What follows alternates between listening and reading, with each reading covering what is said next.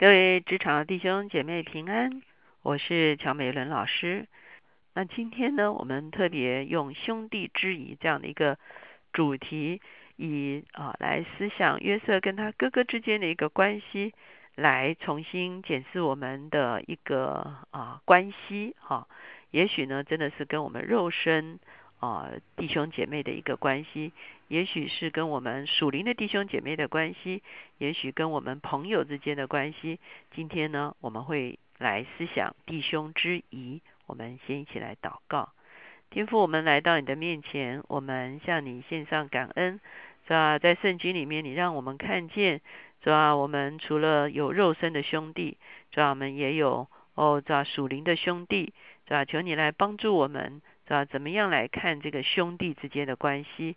是吧？怎么样来看这个同才之间的关系？是吧？当同才之间有很多的增进的时候，是吧？让我们如何哦，这样能够有一个真正讨你喜悦、和睦的关系，让我们都能够在你的面前蒙蒙蒙祝福。所以说，我们谢谢你垂听我们的祷告，考耶稣的名，阿门。我们以前也谈过兄弟之间的关系。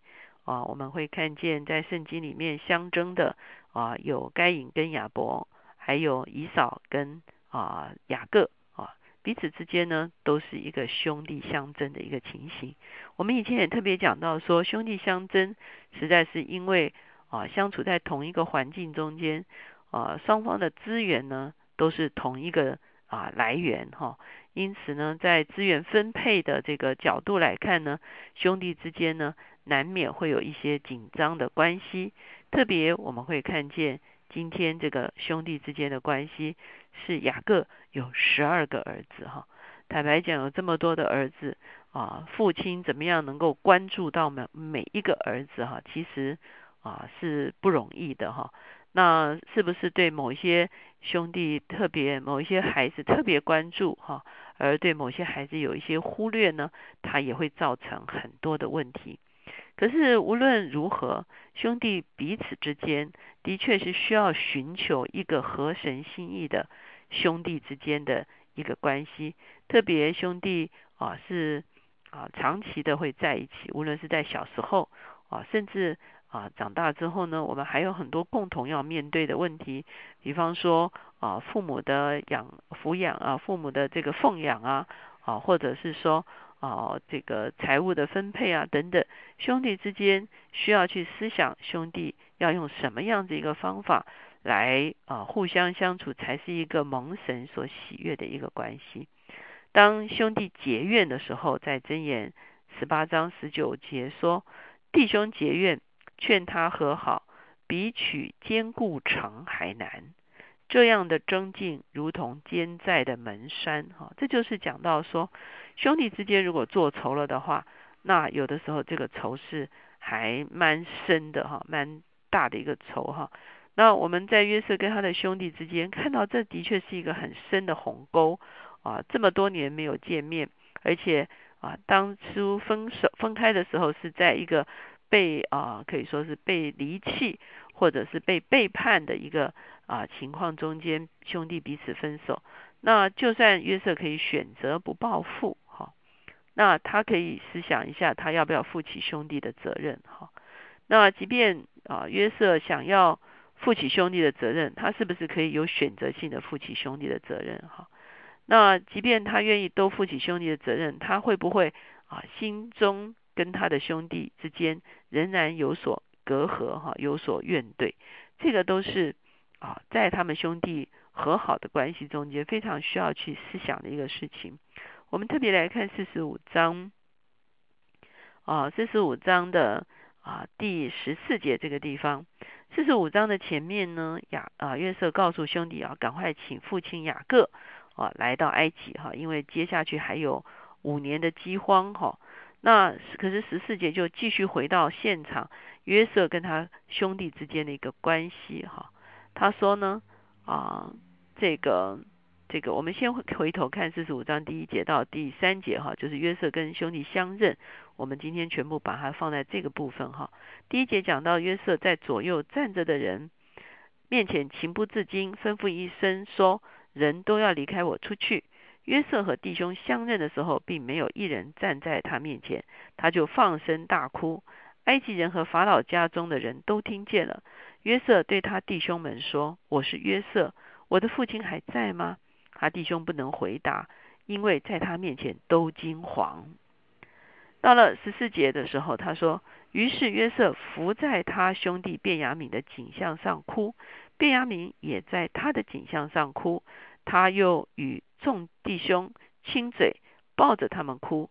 随后他弟兄们。”就和他说话哈，我们看见这一场好哭哈，这一场啊兄弟相拥而哭啊。当然他抱着卞雅敏，我们是可以理解，卞雅敏是他最小的弟弟，而且是他同母的弟弟，是他最担心的一个弟弟哦。想到了这些大大大哥哥们都这样对待他，会怎么样对待他这个最小的弟弟呢？这是他。啊，可能是最担心，所以他一直要求他们一定要把卞雅敏带来，让他看见卞雅敏还活着，还而且活得还好好的，他才能够走下一步哈。所以呢，啊，他抱着卞雅敏哭是我们可以理解的哈。可是他抱完他卞雅敏哭完之后呢，他又与众弟兄也亲嘴，也抱着他们哭哈。这个地方并没有讲到说他只抱他们其中几位啊，只抱。啊，当时候有帮助他的犹大，哈，或者是呢，啊，这个或者是啊，当初吕便哈，也也曾经帮助他，哈，就是希望他们不要杀他，等等，不是的，哈。事实上呢，我们会看见，其实呢，他抱着他的每一个兄弟，哈，坦白讲，这个兄弟之情，哈，是很真实的，哈，兄弟之情是很真实的，也就是说。嗯，虽然很多时候我们可能相处的啊，因为各有发展嘛，哈，可能呢，这个这个大家领域已经不太一样了，话题也可能啊不太一样哈。那可是那个彼此的关心，那个血缘哈，其实他是一直都在在那个地方的哈。所以呢，不但约瑟的哥哥需要约瑟的饶恕，从另外一个角度来看，约瑟也需要饶恕他的哥哥，他才能够走过这一关哈。他也需要回到这个所谓的兄弟的关系的里面，他需要归群哈。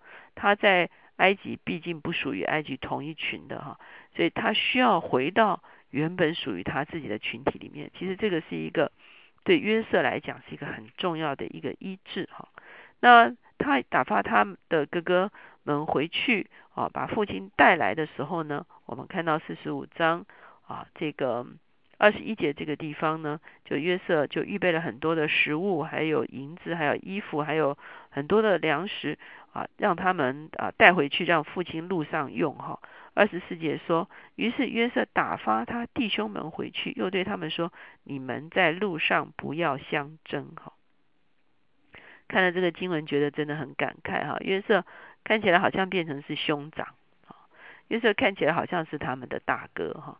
我们现在可以想象约瑟他现在的啊这个眼界是完全不一样哈，他拥有的财富，他拥有的地位，他甚至拥有过的这个啊经验，哈，跟他的兄弟们只是一直在牧羊而言呢，完全不可同日而语哈。他现在成了一个非常老练的人啊，非常经验丰富的人，而他的哥哥呢，可能在他的眼中呢，其实相对起来是啊比较。啊，不是那么老练的哈，所以他甚至好像成了一个兄长一样，来啊教导他的兄弟说啊，我现在给了你们这么多财物，你们在路上啊可不要打架哦，可不要相争哦，啊，所以这时我们会看见约瑟整个生命哈完全啊被提升，完全超越过去所受到这些损伤，他一点都没有看起来是一个受害者，或者是看起来是一个。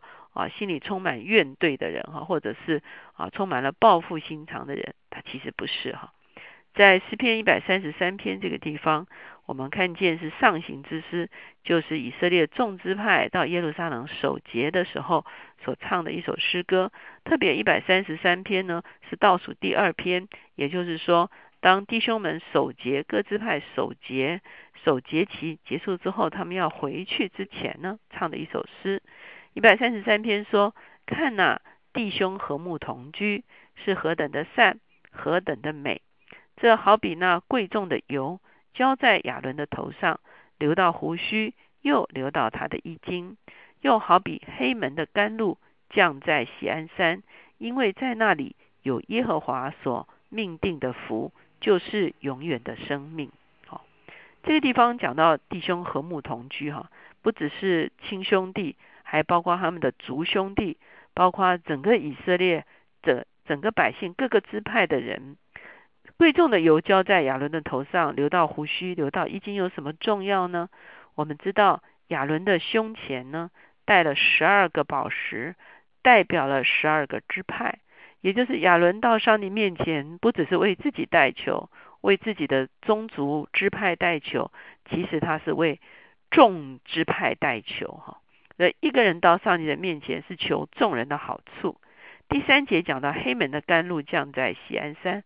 我们知道黑门山相对是一个高山啊，而且它是白头山哈，意思就是说它是积雪不断的。因此黑门山的啊这个雨露呢，也许流到约旦河，然后流到啊这个这个南边的这个喜安山，也许呢借由这个云雨啊能够浇灌在喜安山，都是啊可以有一点看起来是啊那个有的来滋润那个没有的的一幅情景哈。也就是兄弟之间是彼此啊帮补，彼此雨露均沾的一个关系。因此，在那里就有耶华所命定的福，就永远的生命啊！上帝好像是一个爸爸，他乐意看见孩子们是和睦相处。这个时候，爸爸的心就啊多么的愉悦，而且呢啊就多多的祝福他的孩子。同样的，上帝看到以色列的众支派啊能够和睦同居的时候。有一个祝福，就是一个集体性的祝福，就会临到他们。因此，求神帮助我们，让我们思想到说，我们不但是有个人的祝福，其实当我们和睦相处、和睦同居的时候，我们也可以领受一个集体性的祝福。无论是在我们的家庭里面，我们肉身的兄弟，我们和睦同居的时候、和睦相处的时候，我们可以领受集体的祝福。我们属灵的弟兄在教会的里面。我们可以领受属灵的集体的祝福。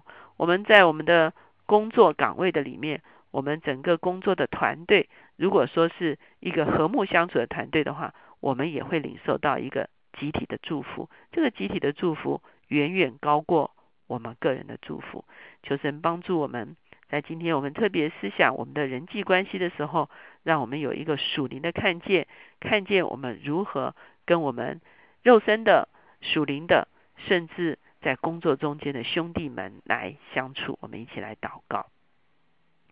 现在主耶稣，我们向你献上感恩，是吧？你也是我们的长兄，是吧？你说儿女具有血肉之躯，是吧？你也与我们一样认同取了血肉之躯，凡事与我们一样，是吧？因此你要称我们为弟兄，我们向你献上感恩，是吧？你把你的有。哦，主要透过十字架来补满我们的没有。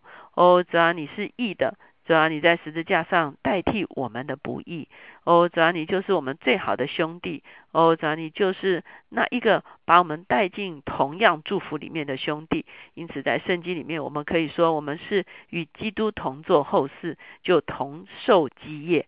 主，我们谢谢你。主要也让我们人类彼此之间，无论是亲兄弟，无论是属灵的兄弟，无论是在工作中间的兄弟，主要让我们有一个不一样的看法。我们知道，不但自己蒙福，当我们和睦同同处的时候，主要你就会有一个集体性的祝福领到我们中间。祝我们谢谢你，听我们的祷告，考耶稣的名，阿门。